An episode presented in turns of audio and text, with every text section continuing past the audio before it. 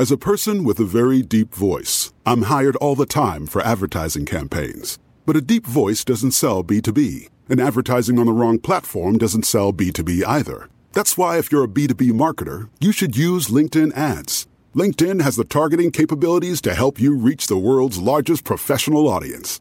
That's right, over 70 million decision makers all in one place. All the big wigs, then medium wigs, also small wigs who are on the path to becoming big wigs. Okay, that's enough about wigs. LinkedIn ads allows you to focus on getting your B2B message to the right people. So, does that mean you should use ads on LinkedIn instead of hiring me, the man with the deepest voice in the world? Yes. Yes, it does. Get started today and see why LinkedIn is the place to be to be. We'll even give you a $100 credit on your next campaign. Go to linkedin.com slash results to claim your credit. That's linkedin.com slash results. Terms and conditions apply. En Latinoamérica, muy poca gente tiene acceso a una educación superior de calidad, que le genere un retorno sobre su inversión. Por si fuera poco, las altas tasas de subempleo reflejan que hay mucha gente trabajando en algo para lo que no estudió en la universidad o instituto. Y si teníamos duda de que el sistema educativo actual no funcionaba en términos de calidad ni acceso, pues la pandemia se aseguró de desaparecerlas. Para conversar sobre estos temas, quiero darle la bienvenida a Martín Borchardt, cofundador y CEO de Henry, la escuela remota de desarrollo de software donde solo pagas cuando consigues un trabajo. Henry pasó por la aceleradora Y Combinator y recientemente levantó una ronda semilla de 1.5 millones de dólares liderada por Acción Venture Lab además de tener inversionistas ángeles como Tim Draper y Mike Santos de Technisys. No se pierdan la entrevista.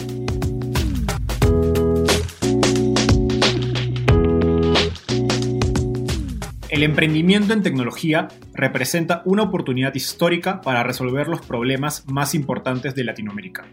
Sin embargo, existe un vacío de contenido educativo sobre cómo construir una startup. Soy Enzo Cavalier fundador de Startupeable, la plataforma número uno dedicada a crear contenido en español para fundadores latinoamericanos. En este podcast, junto con emprendedores e inversionistas, profundizaremos en el ecosistema de startups y venture capital de nuestra región. Hola Martín, ¿qué tal? ¿Cómo estás? Bienvenido al podcast Startupeable. Qué gusto tenerte acá. ¿Cómo andas, Enzo? ¿Todo bien? Todo muy bien. Así que Vamos a conversar muchas cosas interesantes sobre educación. Pero antes de eso, eh, cuéntanos brevemente cómo llegaste al mundo de las startups, porque sé que antes de Henry eh, tuviste varias incursiones e incluso una startup bastante conocida en Argentina. Sí. Bueno, eh, antes que nada, muchas gracias por, la invitación al programa. La verdad que es un honor.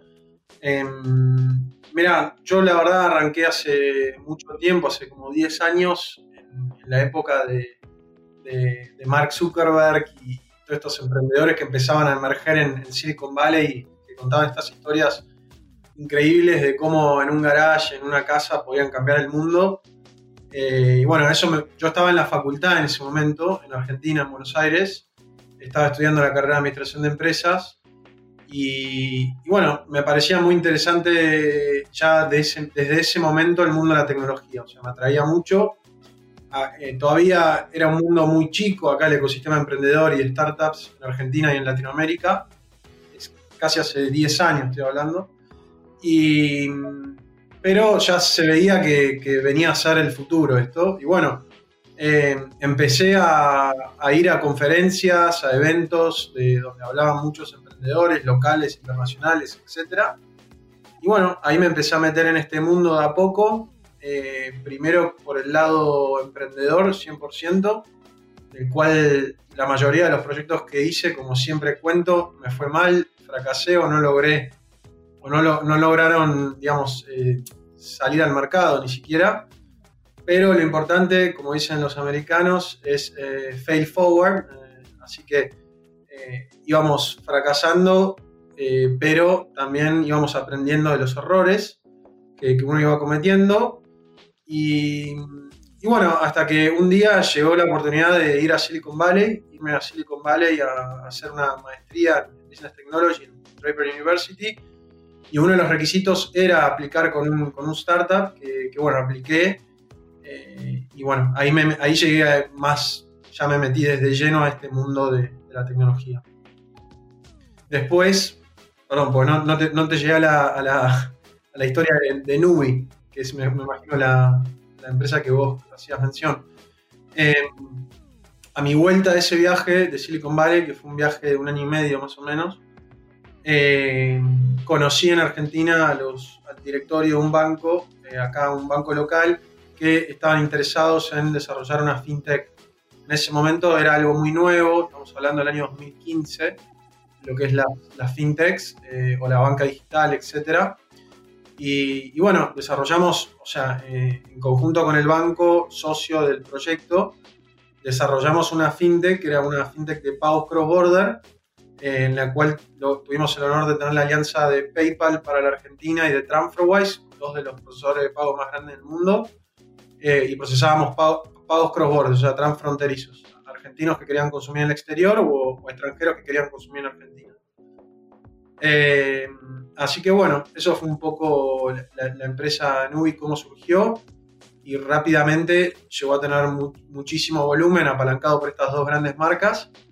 Eh, bueno, es una empresa que hasta hoy en día sigue funcionando, hoy ya tiene más productos eh, en el mundo de los pagos, eh, con una alianza con Visa, etc. así que bueno, así fue mi llegada hasta, hasta Nubi. Genial. voy a remarcar que no solo en 2015 las fintechs eran medio que nuevas, sino que creo que más nuevo era que un banco se anime a, participar en una fintech como pues aportando capital y aportando talento, ¿no? Creo que las, estas iniciativas de innovación, de Open Innovation, pues recién creo que han surgido de manera seria en los últimos dos años. ese banco creo, me suena que fue bastante adelantado a su, a su tiempo. Sí, la verdad que tuve mucha suerte. Eh, es un banco que es un banco de una familia, digamos, acá en Argentina, un banco privado, cual la familia siempre fue muy, muy curiosa por, innovar y por hacer negocios, eh, digamos, eh, disruptivos. Y bueno, eso a ellos lo acercó a mí, que yo venía de un mundo nada que ver, o sea, nunca en mi vida había visto el mundo de las finanzas, sino que venía del mundo de la tecnología. Y bueno, tuvieron esa apertura a hacer esta empresa conmigo y, entender de que yo tenía ideas distintas y, y arriesgarse. Y bueno, pues la verdad que fue muy bien sin duda, una lección para familias en otros negocios. Súper. Entremos un poco a la historia de, ya de lo que estás haciendo actualmente, que es Henry. Eh, en episodios anteriores eh, he conversado con, con, fundadores de startups en sectores más populares como software as a service, eh, e-commerce. Y si bien Henry es una edtech, que no es un sector muy, digamos, la gente de algún modo lo conoce, a través de, de repente startups famosas como Platzi, eh, ustedes utilizan un modelo de negocio que sí creo que aún es un poco conocido en Latinoamérica, que es los acuerdos de ingresos compartidos o AISA o AISA por sus siglas en inglés. Cuéntanos brevemente eh, qué problema resuelve Henry y qué propuesta trae al mercado educativo que antes no, no existía en Latinoamérica. Bueno, volviendo rápido a mi, a mi startup anterior, Nubi, el principal problema que yo tenía para crecer, porque a pesar de que tenía capital, tenía usuarios, tenía producto, etc., era el acceso al talento. A mí me costaba mucho contratar programadores de calidad, ¿no?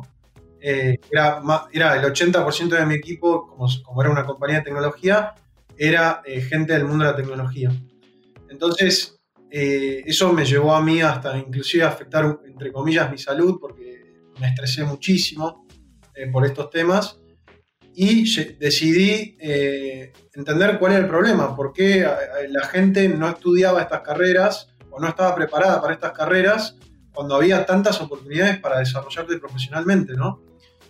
Entonces cuando, bueno, fui al mercado me di cuenta que había, eh, primero, muy poca oferta educativa, o sea, no, no solo era un tema de cantidad, había muy poca, y después era muy cara. O sea, solamente podía acceder la gente que realmente tenía una capacidad de pago importante o unos ahorros importantes.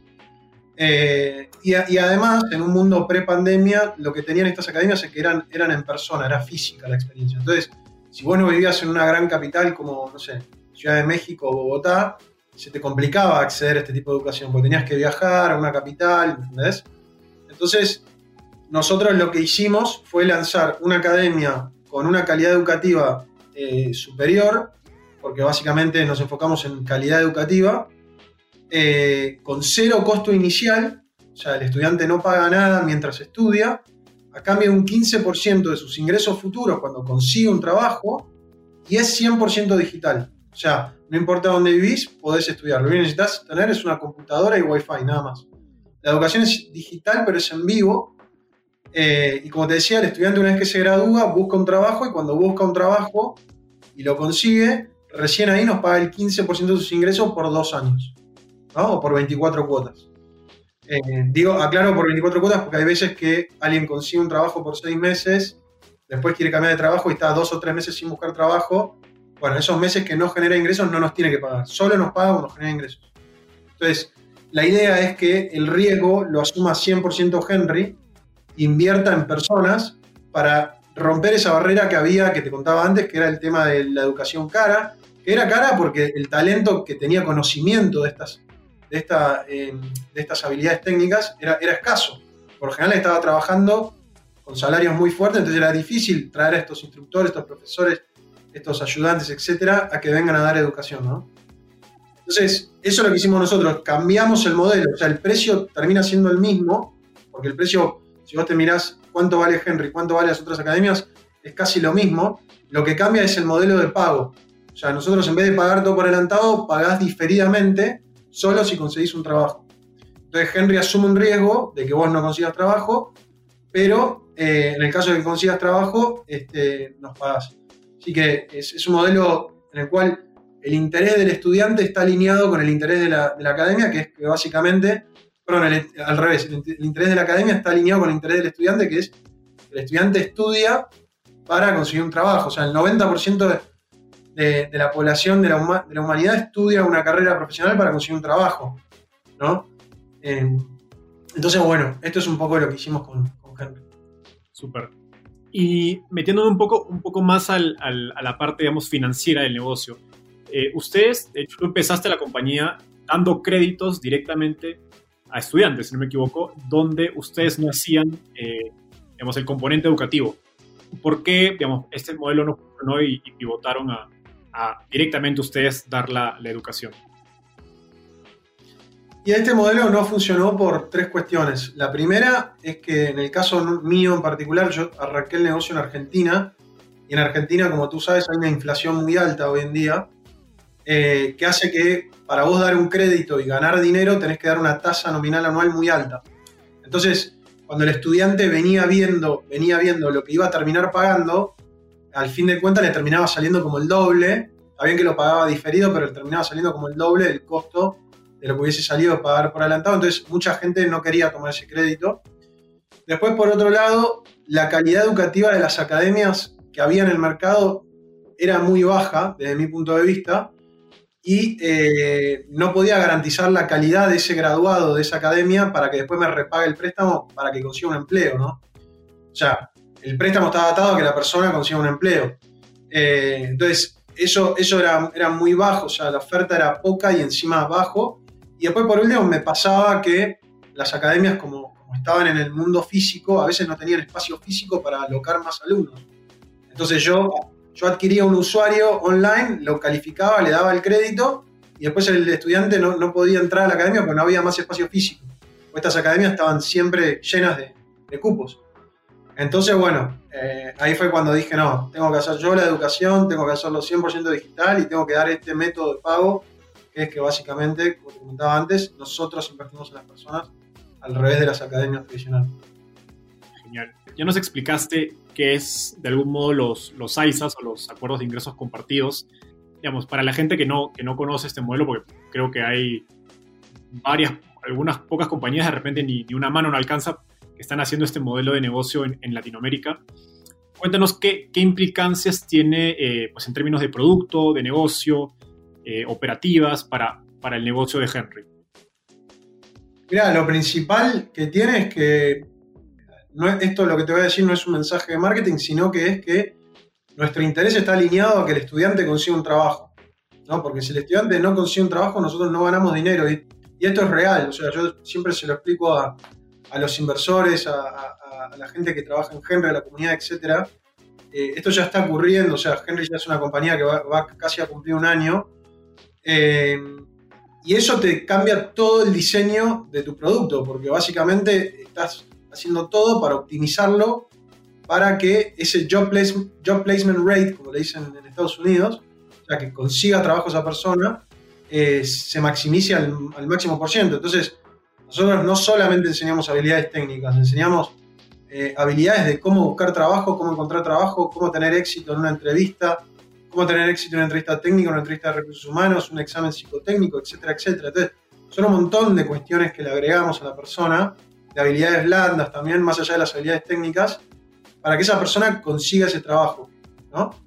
Y bueno, después una vez que consigas ese trabajo, tenés que administrar todo lo que es la cobranza de, ese, de, esa persona que te tiene que empezar a pagar, ¿no?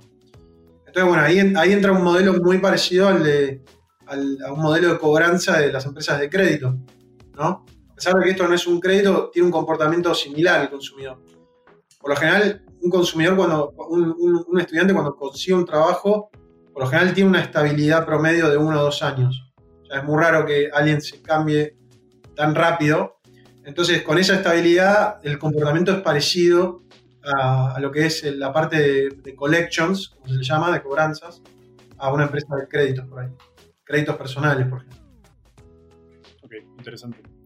Vale, pues y eso es parte, digamos, del, eh, del riesgo o, digamos, de la complejidad operativa del negocio, en el sentido que ya, pues, no, claro no solo tienes que ser la mejor escuela, sino pues también tienes que encontrar maneras pues, escalables y efectivas de hacer esos procesos, ¿no? Porque de, hecho, cuando uno habla con bancos, eh, siempre se quejan justo de que esa parte es bastante compleja en el negocio, ¿no? No, no, es súper compleja. Eh, de hecho, hay, muchas personas que a mí me vinieron a decir, che, yo quiero usar el mismo modelo de Henry, pero para, para hacer una academia de educación física o de comida y lo que sea, y yo siempre les digo, mira, la verdad es algo muy difícil de hacer, o sea, eh, no, es tan fácil. Obviamente suena muy novela el modelo eh, y suena muy atractivo porque obviamente, digamos, eh, el, beneficio es transparente para el estudiante, para la academia, etcétera, pero administrar eso es muy complejo, lograr esos resultados son muy complejos y yo nunca lo pudiese haber hecho si no, si no tuviese el equipo que tengo. O sea, yo tengo un equipo que es muy profesional, que la mitad viene de, de fintech y la mitad viene de EdTech. Entonces tenemos una mezcla de FinTech y EdTech que sabemos cómo funcionan los sistemas de pago, sabemos todo lo que, lo que son las cuestiones regulatorias, las cuestiones legales, etcétera, pero también sabemos toda la parte educativa del negocio. Eh, como vos sabés, mi background es en, es en FinTech, pero uno de mis socios, su background es en EdTech. Eh, entonces, el equipo está todo compuesto así, por personas del mundo FinTech y del mundo EdTech. Eh, no digo que es algo imposible de lograr, pero la verdad es algo difícil. O sea, tener un equipo tan, tan complementario y de habilidades interdisciplinarias. Totalmente de acuerdo. Sí, o sea, como tú dices, pues suena hasta un poco romántico o marquetero, pues hablar de los, de los ISAs. Claro. Eh, y de repente en términos de adquisición, pues facilita mucho las cosas, ¿no? Porque pues el alumno no sube ningún riesgo, ¿no? No, tiene ni que desembolsar dinero, digamos, al inicio. Exactamente. Pues, a cambio de incorporar ese modelo de negocio, pues compras otras complejidades operativas dentro del negocio. Eh, y, justo alineado a eso último iba mi, mi siguiente pregunta. Eh, hoy en Latinoamérica creo que los, los ISAs se están utilizando principalmente para financiar carreras de, relacionadas a tecnología, digamos, de, software. Eh, pero he visto que en Estados Unidos ya se utilizan para una variedad de profesiones como vendedores, operadores industriales, incluso enfermeras, donde hay bastante falta de oferta en Estados Unidos en, proveedores de, salud, de, servicios de salud. Eh, ¿Crees que esto se puede replicar en Latinoamérica? Sí, para mí el, modelo de acuerdo de ingresos compartidos es el, es el, futuro de la educación. Yo estoy 100% convencido y cada vez que lo hablo más con, con los estudiantes de Henry, los hablo con, con gente que, tiene, que está sentado en, en, un lugar por ahí más público, pero también del sector privado, etcétera a todo el mundo le encanta este modelo y la verdad, cuando uno va a ver el modelo anterior, la verdad que el modelo anterior fracasó, o sea, solamente el 13% de la población de Latinoamérica accede a educación terciaria, o sea, educación profesional.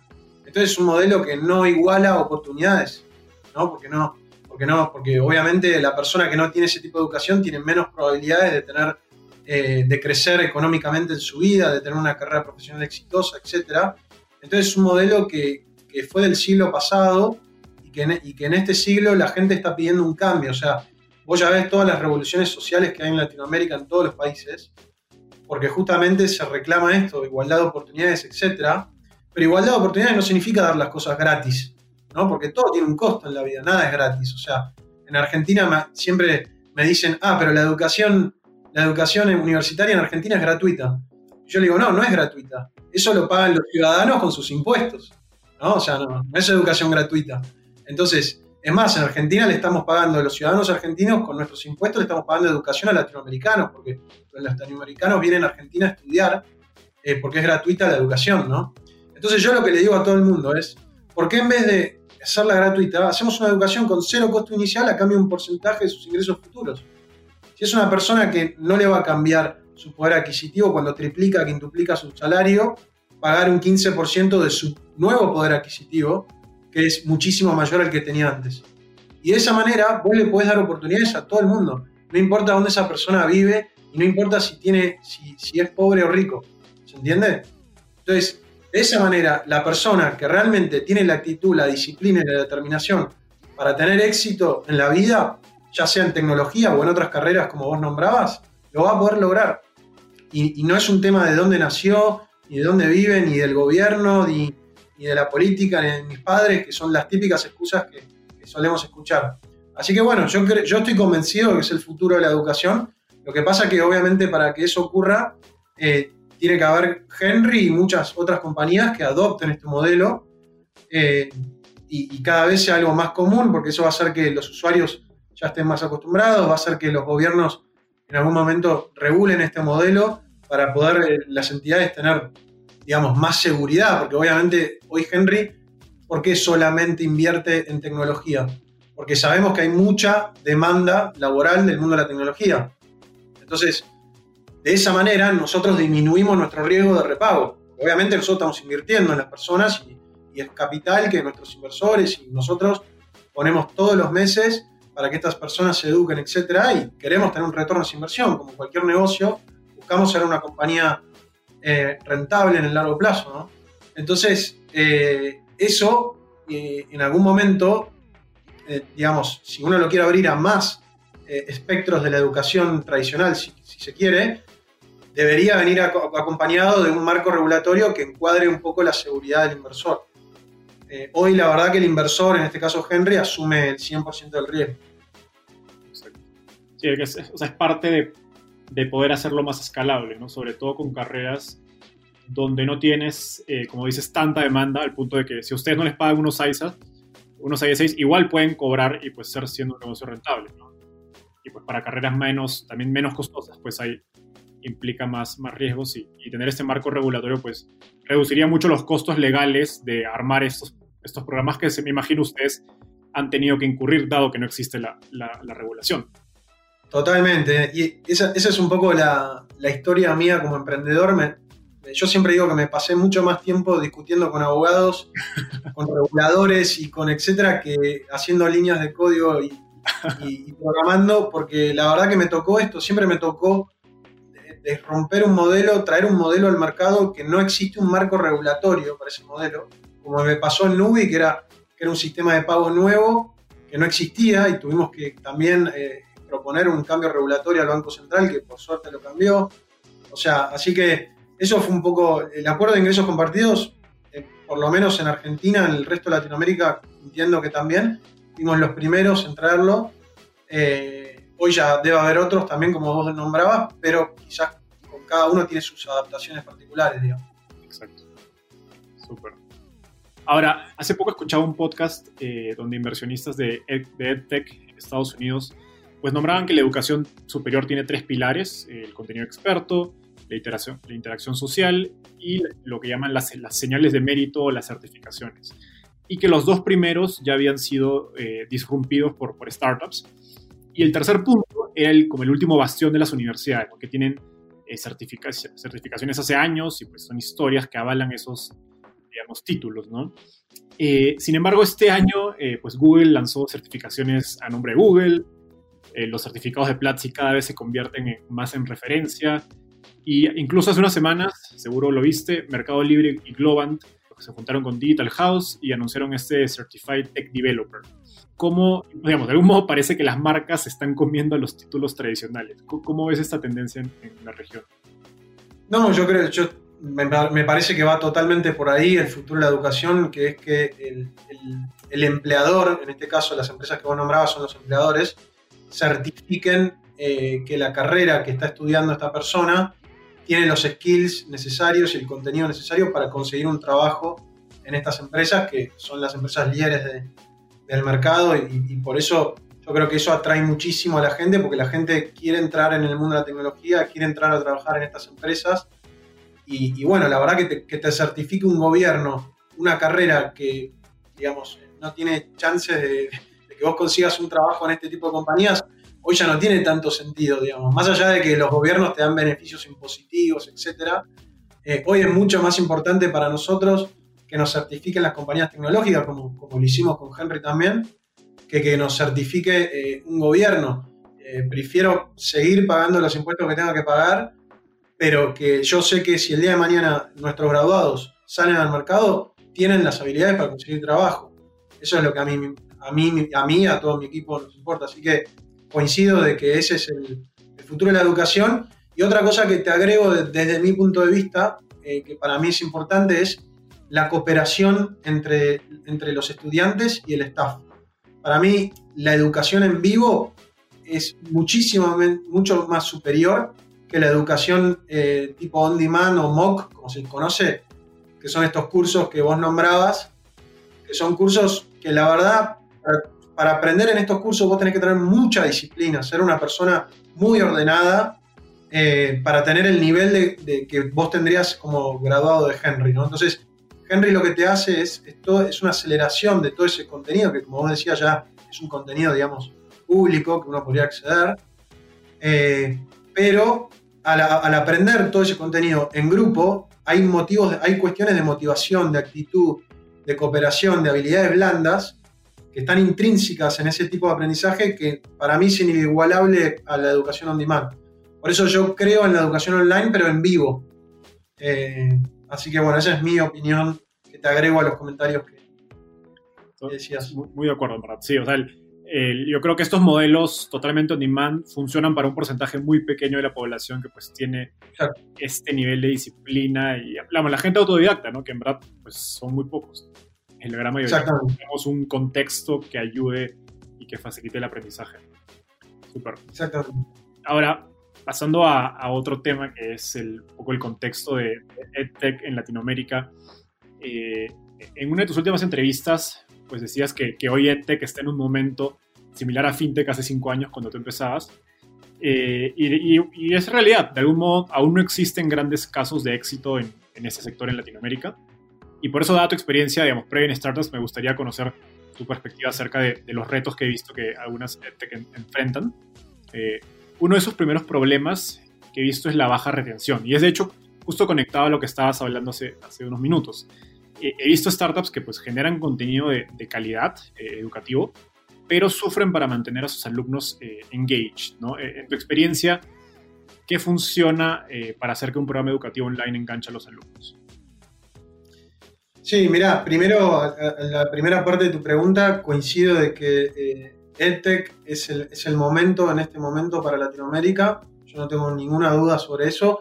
Cuando uno va a ver los mercados a nivel mundial donde EdTech se desarrolló más, primero es China, el segundo es India y el tercero Estados Unidos. Pero cuando uno va a ver el tamaño del mercado, el segundo mercado más grande del mundo es Latinoamérica. Y no, no está la industria de EdTech desarrollada. En Latinoamérica tenemos la mayor población menor de 35 años, después de China e India, pero cuando multiplicas eso por GDP promedio por per cápita de cada país, Latinoamérica es el segundo, es el segundo mercado más grande del mundo. Y sin embargo, cuando uno va a ver los últimos 15, 20 unicornios de EdTech, son todos de China, India y Estados Unidos. Entonces yo creo que la pandemia lo que vino a hacer es a romper una tradición que tenemos en Latinoamérica, que es que estamos acostumbrados a hacer todo en persona eh, eh, y, no consumir servicios online, digitales, ¿no? Entonces, eh, no solamente en o sea, cuando uno va a ver las estadísticas de e-commerce, de fintech, de mobility, de la industria que vos te imagines, aumentó muchísimo eh, la usabilidad con este tema de la pandemia. Y hay, hay, usos y costumbres que, tienen usuarios que no van a volver atrás. O sea, ya es un tipping point. O sea, ¿por qué voy a hacer yo un pago en efectivo cuando puedo pagar a través de un clic a un amigo? ¿Por qué voy a hacer yo una compra de ir a un shopping a comprar un tornillo si lo puedo comprar por e-commerce? ¿No? Entonces, todos esos comportamientos, cuando uno los adopta, ya no vuelven atrás. Entonces, esto es lo mismo que hizo Henry con la educación física o sea, en persona, o sea, hicimos toda la educación online en vivo con una gran experiencia para el usuario, porque eso es algo que hay que trabajar. Es importante tener un NPS alto, que es algo que nosotros medimos todo el tiempo. Eh, y bueno, eh, para mí es, el momento se dio ahora post pandemia. O sea, antes de la pandemia, eh, Latinoamérica es como que todavía el modelo físico era el 99% de lo que era la educación, la oferta educativa. Y el modelo físico es muy difícil de escalar porque es muy costoso, eh, engorroso, muy burocrático. Entonces, eh, por eso yo creo que ninguna escaló tan fuerte.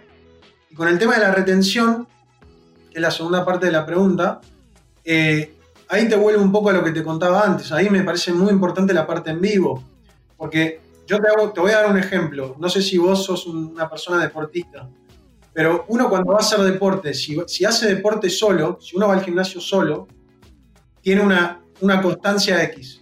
Ahora, si yo voy al gimnasio con amigos, tengo un factor motivacional, un factor actitudinal muchísimo mayor, porque hay veces que uno está bajón y te motiva la otra persona, ¿no? Entonces, eso para mí es algo importante que tiene Henry, que es que la, cooperación entre grupos y en educación en vivo, donde uno tiene que estar sí o sí en un horario, cumplirlo obligatoriamente, hace esa disciplina que es fundamental para tener éxito tanto en el, sistema educativo online, también como para conseguir un trabajo remoto. Así que eso es, para mí es una gran diferencia. Eh, así que ese es el ejemplo que te daría. Genial, sí, totalmente de acuerdo en lo del gimnasio. Pues sí, incluso en, la universidad. Yo, la verdad, hoy día me apiado de todas las personas, mi hermana incluida, que están estudiando online, remoto en la universidad, porque no creo que sea una gran experiencia. Y bueno, totalmente. No está diseñado para eso, ese es el problema. Exacto, exacto. Nadie, nadie va. Es como cuando yo, cuando yo lancé Nubi, que era una fintech sin sucursales, y todo el mundo me decía, pero ¿cómo va a funcionar? ¿Cuál es la diferencia entre un banco que cierra todas sus sucursales y una fintech? ¿Cuál es la diferencia? Si el banco tiene home banking. Yo decía, mira, vos no te vas digital de un día para el otro. La diferencia es que yo estoy pensando cómo hacer una experiencia digital hace meses y meses, por no decir años, y hay un montón de factores que hacen que esa experiencia sea fructífera. No es solamente decir, no voy a tener oferta física, entonces soy digital. No, un montón de herramientas que uno tiene que conocer, cómo trabaja, un montón de cultura, etcétera, que eso es importante. Entonces, eso es lo que hace Henry, que las universidades que dijeron de la noche a la mañana hacemos educación online porque hay pandemia, no lo pueden hacer. Porque no, nunca diseñaron, nunca se pusieron a pensar cómo hacer esa experiencia. Fue de la noche a la mañana el cambio. ¿no? Entonces, eso tarda, lleva un proceso. Sí, literalmente hicieron un copy-paste de la experiencia presencial a una, a una pantalla de esto.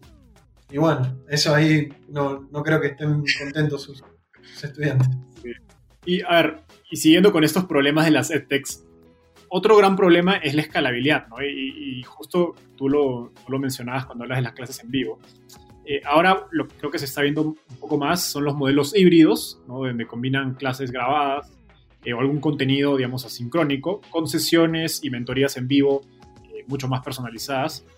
Pero no, queda claro eh, si estos modelos pues, podrían escalar a miles de alumnos rentablemente. ¿Cómo piensan en, ustedes en Henry acerca de, qué cosas pueden hacer más escalables en el proceso de aprendizaje y qué cosas no?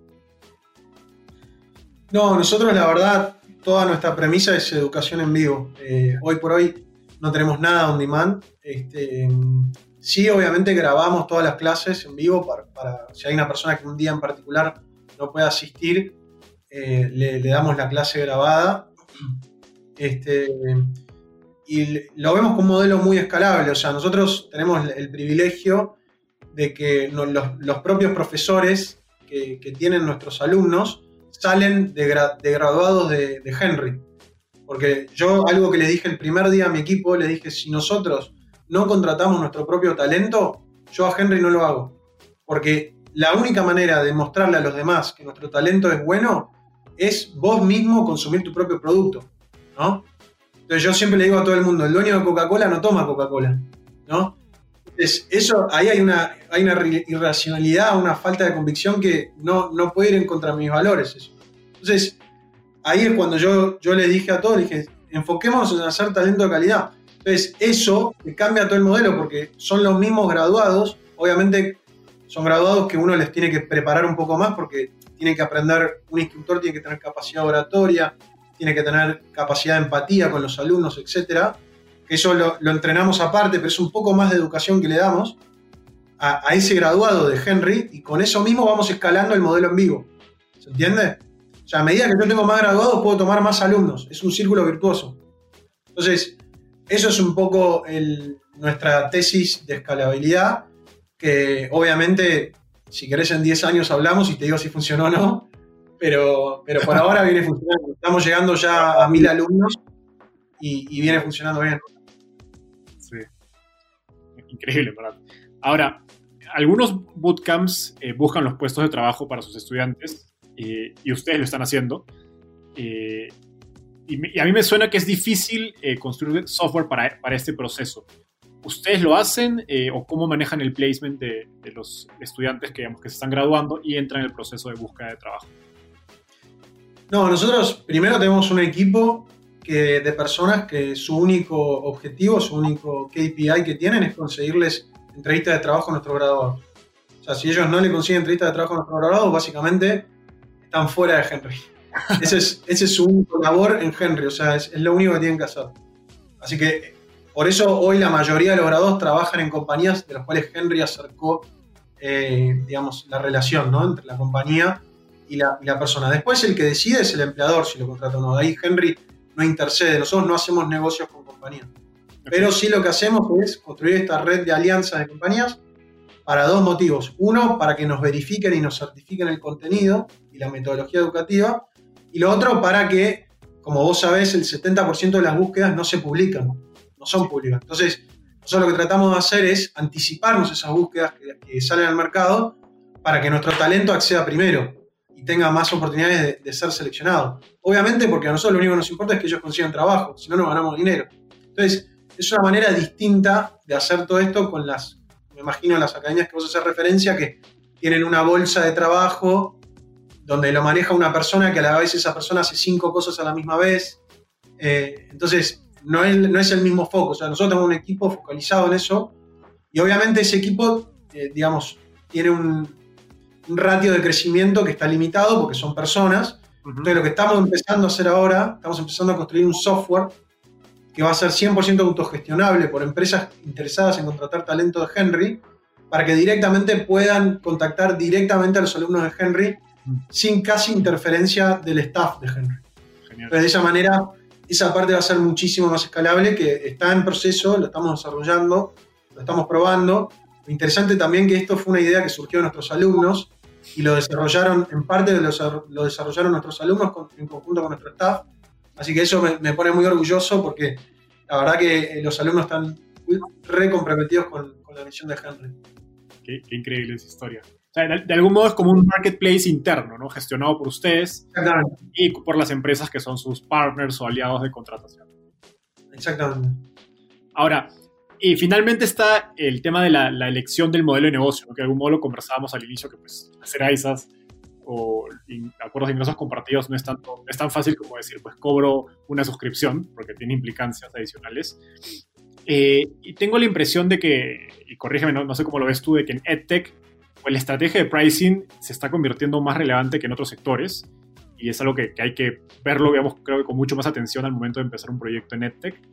Eh, a la vez porque creo que se, eh, puede ser utilizado como una herramienta de adquisición de clientes muy efectiva, ¿no? Como lo hacen ustedes. Eh, y en este contexto, pues el ISA parece una propuesta absurda o hasta difícil de creer de, lo, buena, de lo buena que es y que evidentemente genera mucha conversión. Eh, al igual que pues los otros productos como los mocks, que tienen precios muy baratos y animan a la gente a probar. Eh, digamos, dicho esto, ustedes tienen que elegir muy bien en quién invierten, porque como decías, eliminas el riesgo del estudiante al, 0% y ustedes asumen el 100%. ¿Cómo es su proceso de selección para asegurarse que invierten en el, en el mejor talento? ¿Qué cosas buscan en esos alumnos? Bueno, el proceso de selección es un proceso que está basado en demostrar que vos tenés la actitud, la disciplina y la determinación para tener éxito en el mundo de la tecnología. ¿no? Entonces, ¿cómo nosotros demostramos eso? Básicamente demostrando, lo demostramos, o sea, cómo, cómo lo vemos en, los aplicantes, es, es el esfuerzo que requiere entrar a Henry es tan grande que muy pocos llegan hasta el final. ¿Se entiende? Entonces, lo que realmente no llegan, primero, desde mi punto de vista, son héroes, porque yo, Martín Borcho, yo no sé si lo podría lograr. O sea, nunca, nunca lo hice y me da miedo hacer el proceso de ingreso de Henry. Porque cada vez que hablo con el tipo de admisiones, cada vez lo hace más difícil, porque cada vez tenemos más aplicantes. Y no crece, no es proporcional el crecimiento de cantidad de aplicantes con la cantidad de admitidos que necesitamos tener. O sea, nosotros necesitamos tener cada vez más admitidos, porque obviamente necesitamos tener más graduados, pero la cantidad de aplicantes crece exponencial y, y la verdad que es tan difícil, eh, eh, digamos, entrar que realmente llega únicamente al final el 3% de los que aplican. Y ese 3% en promedio, a veces más, a veces menos, son las personas que, digamos, tienen una actitud impresionante porque las personas, hay muchos que arrancan desde cero, más del 50% arrancan desde cero, y realmente, o sea, no es fácil aprender a programar, eh, digamos, si vos arrancás desde cero. Entonces, estas personas eh, nosotros le damos un curso preparatorio, que es un curso de 30 horas, eso sí es on demand y es gratuito, para que vos aprendas todo lo que tenés que aprender para tener éxito en el Henry Challenge. El Henry Challenge es un examen que es un coding challenge, que se hace dos veces por mes, es un examen que dura entre 5 y 6 horas, se hace dos veces por mes y es en vivo, vos tenés que presentarte a ese examen, donde se te toma todo lo que vemos en el curso preparatorio, que es básicamente eh, JavaScript básico, HTML y CSS. ¿No? lo, que, lo que buscamos ahí. Eh, bueno, son exámenes, la verdad, difíciles, y, pero bueno, hay, un montón de personas que, se lo toman a esto realmente como un trabajo y se lo toman muy serio, son personas disciplinadas y lo logran, o sea, no, es imposible. Tenemos infinidad de casos de personas que arrancaron desde cero y hoy están trabajando en compañías unicornios, en, compañías para Silicon Valley, etc. Eh, casos, gente joven, gente eh, a más de 40 años, mujeres, varones, o sea, de todo. Así que no, no, siempre me dicen, ah, pero es para los jóvenes esto. No, no es para los jóvenes. O sea, tenemos muchísimos casos de, también de más de 30, más de 40, etcétera. Así que es, así es un poco el proceso de admisión. Sí, a, mí, me fascina cómo, oportunidades como Henry pues tiran las paredes de, estos prejuicios o, que tenemos como la edad, ¿no? O de dónde vienes. Genial. para cerrar un poco este, este, segmento, ¿qué recomendaciones le darías a otros emprendedores en, en EdTech al momento de pensar en su modelo de negocio? No, primero lo que, primero, o sea, invito a todo aquel emprendedor que esté escuchando este podcast que, que, se meta en el mundo EdTech, porque es, es, una industria donde está todo por hacerse. O sea, y, y yo estoy en la, en la, parte terciaria, en educación terciaria, con Henry, pero también educación primaria y secundaria sufrió muchísimo. O sea, la cantidad de chicos latinoamericanos que no fueron al colegio durante la pandemia, todos esos chicos son víctimas porque no, no pudieron defenderse eh, de ejercer su derecho que es la educación. O sea, la educación es, la, manera más poderosa de progresar eh, y es la mejor inversión que puedes hacer en tu vida y todos estos chicos no pudieron tener ese acceso. Bueno, le tenemos que dar, o sea, el problema que tenemos hoy es que tenemos un sistema educativo del siglo XIX con profesores que enseñan cuestiones del siglo XX y estamos en el siglo XXI. El siglo XXI acelera fuertísimo. Todos los días cambia el mundo más rápido que lo que cambiaba el siglo XX y el siglo XIX. Entonces, tenemos que buscar modelos disruptivos del siglo XXI para educar y, para mostrar que con igualdad de oportunidades podemos vivir una sociedad mejor. O sea, eso es el fin último de la educación. Nelson Mandela decía que nadie nace odiando a los negros. O sea, eh, es porque el sesgo educativo que le, pusieron a las personas fue, terminó en, esa condición racista que no tiene ningún sentido y basada en ninguna premisa. Entonces, la educación es el arma más poderosa para cambiar el mundo. Si uno quiere evolucionar, cambiar una sociedad y evolucionar económicamente, evolucionar la libertad, etc., eh, tienen que tener buenos niveles de educación. O sea, fíjate los países desarrollados, los niveles de educación que tienen y los países subdesarrollados, los niveles de educación que tienen. Las tasas, es increíble. Y por otro lado, está claro que los gobiernos no lo van a hacer. Los gobiernos están todos endeudados, están todos fundidos por la pandemia. Y lo, lo último que van a invertir es algo que tenga rédito en largo plazo, porque la educación, el rédito es en largo plazo. Entonces, si no lo hace el sector privado y no lo hacen los emprendedores, lamentablemente va a haber una generación perdida y es algo que eso en el largo plazo va a ser peor para todos, porque va a haber más pobreza, va a haber más desigualdad, va a haber más violencia, etc. Entonces, invito a todos los emprendedores a que más allá del modelo de ISA o el modelo que quieran hacer, que se metan en el sector educativo porque hay que hacer mucho, mucho y faltan emprendedores. Así que eh, ese es mi mensaje. Me gustó mucho esta, lo último que dijiste de que en el largo plazo nos, la falta de educación nos termina faltando incluso a los educados, ¿no? O afectando a través de... Todos, afecta a todos. Vos no vivís, vos no vivís en, en, un ecosistema cerrado, vos vivís en un hábitat, en una sociedad, sos un ser humano que se sociabiliza y necesitas que esa sociedad esté bien, que esté, que esté bien para vos estar bien. No puedes vos estar bien y la sociedad esté mal. Eso no existe, nunca vas a alcanzar la felicidad plena. Entonces, ahí es donde yo creo que hay que trabajar, hay que trabajar en la educación. Eh, para mí es lo más importante. La, educación, o sea, es la respuesta a cualquier problema que tiene el mundo. Genial. Estoy completamente seguro. Ahora, eh, hace poco, eh, hace unas semanas, si no me equivoco, cerraron su, ronda semilla de 1.5 millones con, Acción, liderándola. Felicitaciones por eso. cuéntame, ¿qué, ¿qué, vio un fondo de fintech? Porque Acción Venture Lab es un fondo de fintech. Para invertir en, en Henry, que es una startup tech, aun cuando tiene este componente financiero. Bueno, esa pregunta se la podrías hacer a ellos, pero, pero a ver, básicamente eh, Action es un fondo que invierte en, fintech, eh, en, empresas que den alguna solución de fintech para poblaciones vulnerables en países, en, mercados emergentes. Entonces, la tesis de Henry tiene la parte de emergente, tiene la parte de personas vulnerables, porque nosotros, digamos, eh, tenemos personas que son de clase baja y tenemos personas que son de clase alta, de clase media, clase media baja, etc. Así que en eso no discriminamos y tenemos muchísimos casos de clase baja. Y después tenemos el sector del ISA, que es, es como un, algo, es un mecanismo fintech, porque es, es como una manera, es, un, es, una manera de invertir en personas, algo disruptivo, que tiene su lado fintech, como te comentaba, en nuestro equipo somos, el, el background de nuestro equipo, la mitad somos de fintech.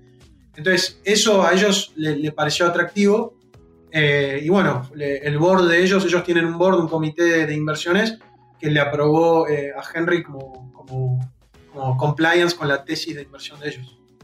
Buenísimo. Hace, digamos, yendo un poquito a la historia de, estos modelos de los IS6, eh, hace tres años, 2017, pues nació Lambda School, que de algún modo es el, pionero de, bueno, no inventó los IS6, existían, pero es que puso, digamos, este tema en el, en el ámbito público, ¿no? De esta propuesta de pues, cambiar la educación a través de un modelo mucho más, eh, digamos, sensato.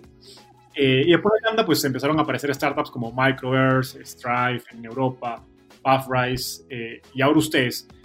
Quiero entender en su proceso de fundraising cuánto les ayudó o no poder decir, pues soy el Lambda School de Latinoamérica. Muchísimo nos ayudó. ¿Sí? sí, sí. La verdad que, mira, eh, cuando yo empecé a levantar la ronda de inversión, justo Lambda cerró una serie C por más de 100 millones de dólares.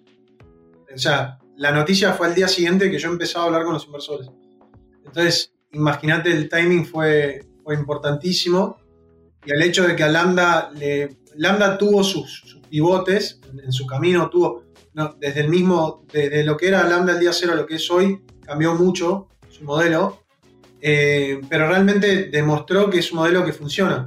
Este, así que eso a mí me ayudó mucho porque obviamente eh, es como que al tener un modelo validado en, un mercado americano, eh, nada, sirve a la hora de, juntarse con inversores.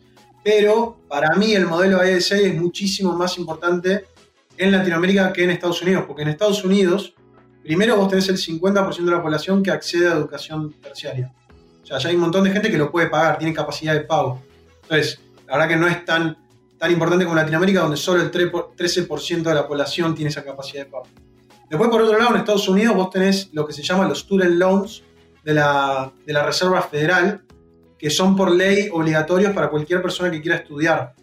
Que si bien eso trajo un montón de problemas, porque un montón de gente tomó esos préstamos y hoy está endeudada no lo puede pagar, eh, por lo menos le daba la oportunidad a toda aquella persona que quiera estudiar educación terciaria, a través de acceder a estos préstamos de la Reserva Federal. En cambio, en Latinoamérica eso no existe. O sea, no hay, hay muy pocos préstamos eh, subsidiados para estudiar, etcétera. Son, siempre son para el 5% de los estudiantes, para el 2%, para el top 3%. O sea, no es algo masivo, ¿se entiende?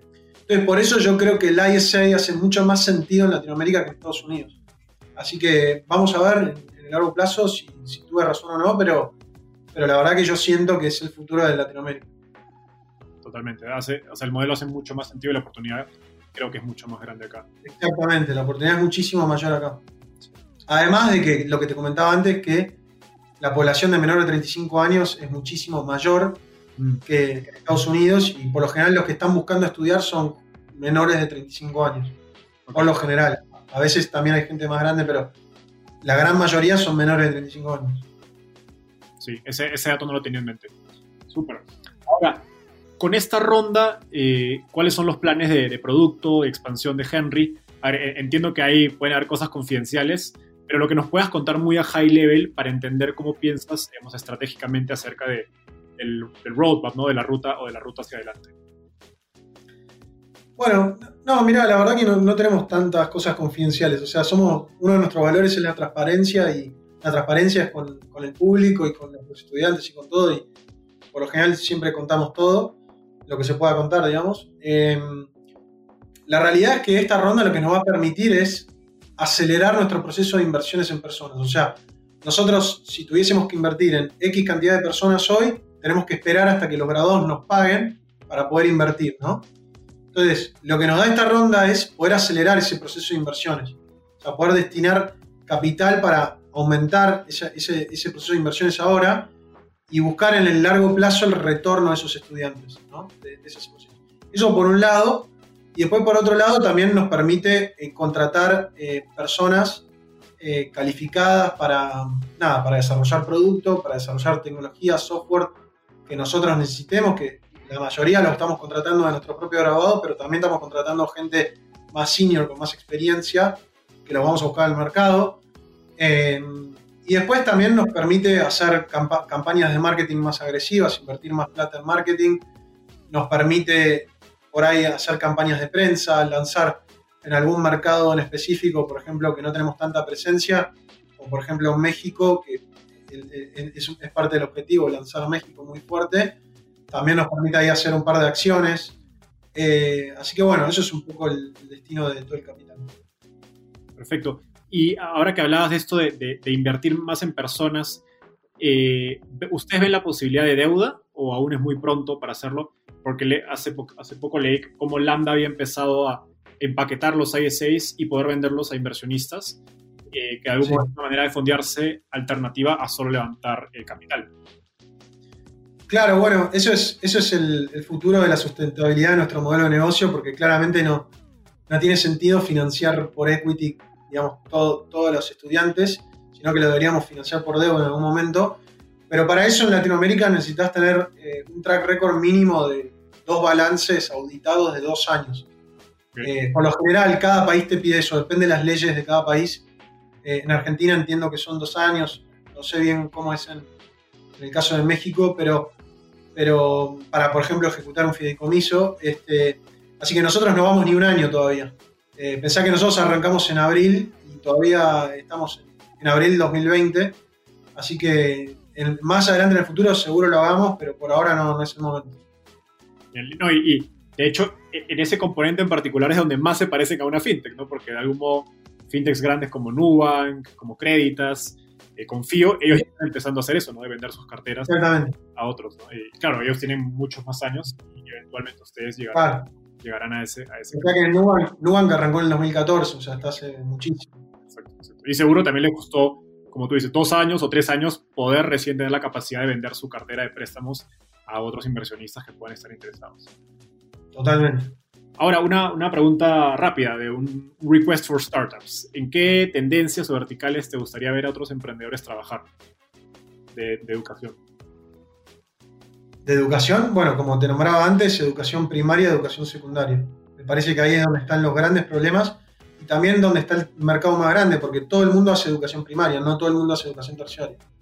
Entonces, la mayor cantidad de clientes, de usuarios, están en educación primaria, después secundaria, después terciaria. Así que en esos verticales yo creo que no hay ninguna, ninguna startup que haya disrumpido el mercado por ahora, o disruptivo, no sé cómo se dice la palabra. Eh, y creo que van a surgir en los próximos cinco años muchísimas, estoy seguro. Genial. Ahora, llegamos a, la parte final de la, de la, entrevista. A esto yo le llamo ronda de tweets. Eh, la idea es que voy a decir una afirmación corta y me tienes que responder en, en lo que te tome escribir un tweet, o sea, un minuto. ¿Ya? ¿Estás listo? Sí. Vale. Estoy viajando de Buenos Aires a Ciudad de México. ¿Qué libro debería leer? Eh, bueno, de Ciudad de México no conozco uno en particular, pero te digo uno que me gusta a mí es How to Win Friends and Influence People, de Dale Carnegie. Es un libro que me encanta, que lo leí como cuatro o cinco veces, que, básicamente yo creo que todos los seres, debería ser obligatorio para todos los seres humanos. No, no puedo estar más de acuerdo, sí lo he leído. Yo siempre resumo que ese libro, en una frase es aprender a escuchar. Exactamente, es importantísimo. Si no nos escuchamos, si no dialogamos, es muy difícil que salgamos para adelante las sociedades que hoy están muy polarizadas. Pero bueno, es otra discusión eso. Sí. ¿Qué te gustaría cambiar del mundo de las startups en Latinoamérica? No, me gustaría que haya más opciones de inversión para startups en estado sí, porque hay muchas opciones de, de financiamiento y de capital para startups en serie A, serie B, serie C, pero en, Estados Unidos hay muy pocos fondos que invierten, Action es uno, pero creo que hay dos o tres fondos que invierten en, Serie C.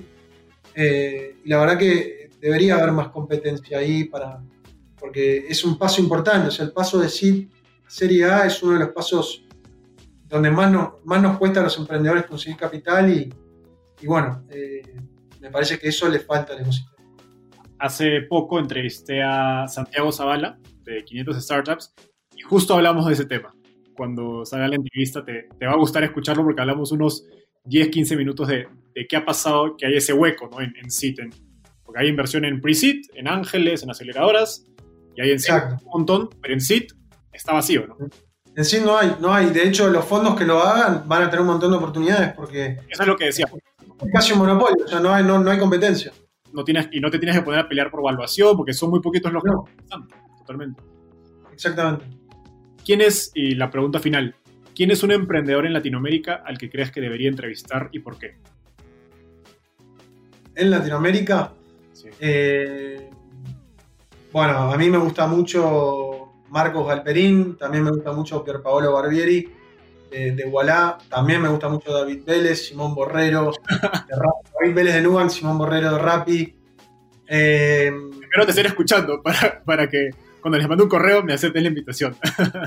Sí, sí, son difíciles de, llegar, pero, pero me parece que son personas que realmente están haciendo cambios en Latinoamérica porque están, están dando soluciones a problemas de, una región tan fragmentada y con tantos problemas tanto, tan compleja y de mucha desigualdad social y están trabajando en eso, en igualar, en dar más oportunidades de igualdad social a través de las finanzas, a través del comercio, a través de, de la gastronomía, etcétera y me parece que, nada, yo los respeto muchísimo por su trayectoria y, bueno, eh, nada, ojalá pueda tener un 10% del éxito que ellos tuvieron. Yo estoy seguro que sí, a mí me encanta lo que están haciendo en Henry. Así que... Bueno, muchas gracias. Muchas gracias. Listo, Martín. Eh, llegamos al final de la, entrevista. Muchas gracias por estar acá. En verdad me, me encantó tenerte en el podcast. Eh, me, ha inspirado mucho tu pasión por educación, porque de hecho creo que la comparto bueno, pueden encontrar a Martín en, Twitter como arroba Martín que es B-O-R-C-H-A-R-D-T. Y bueno, realmente te dejo la oportunidad de dar unas últimas palabras. No, bueno, muchas gracias Enzo de vuelta por, invitarme a tu programa y, invito a todos los mexicanos, colombianos, sé que son muy fuertes en tu audiencia, a que se sumen a Henry, a que nos den la oportunidad y, realmente eh, si quieren ver cómo ya los alumnos cambiaron su vida, lo pueden buscar con el hashtag Soy Henry en Twitter o en LinkedIn. Y hay cambios de vida impresionantes. Hay cambios de vida desde, desde un guardavidas, desde un heladero, hasta un ingeniero electrónico que cambia su vida, tiene una oportunidad, aumenta sus ingresos, le cambia la vida a su familia, etc. Así que anímense que esto recién empieza y es una revolución que no va a parar. Buenísimo. Gracias Martín por estar acá. Un abrazo. Muchas gracias. A ti. Chao, chao. Si te interesa escuchar más sobre la historia de Martín como profesional y emprendedor y sobre los inicios de Henry con su hermana Luz, te recomiendo escuchar su episodio en Creando Latam Podcast. En Creando Latam, los emprendedores y fundadores con mayor impacto narran sus historias para inspirarte a seguir tus ideas. Te dejo el link en las notas de este episodio.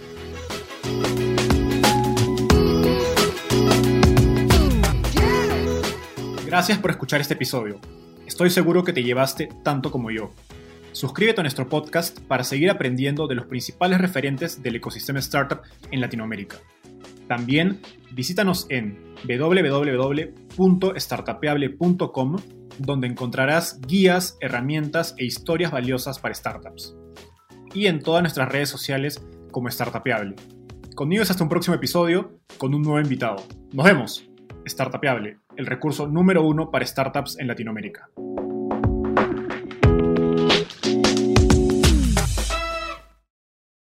Este es un podcast producido por Explora.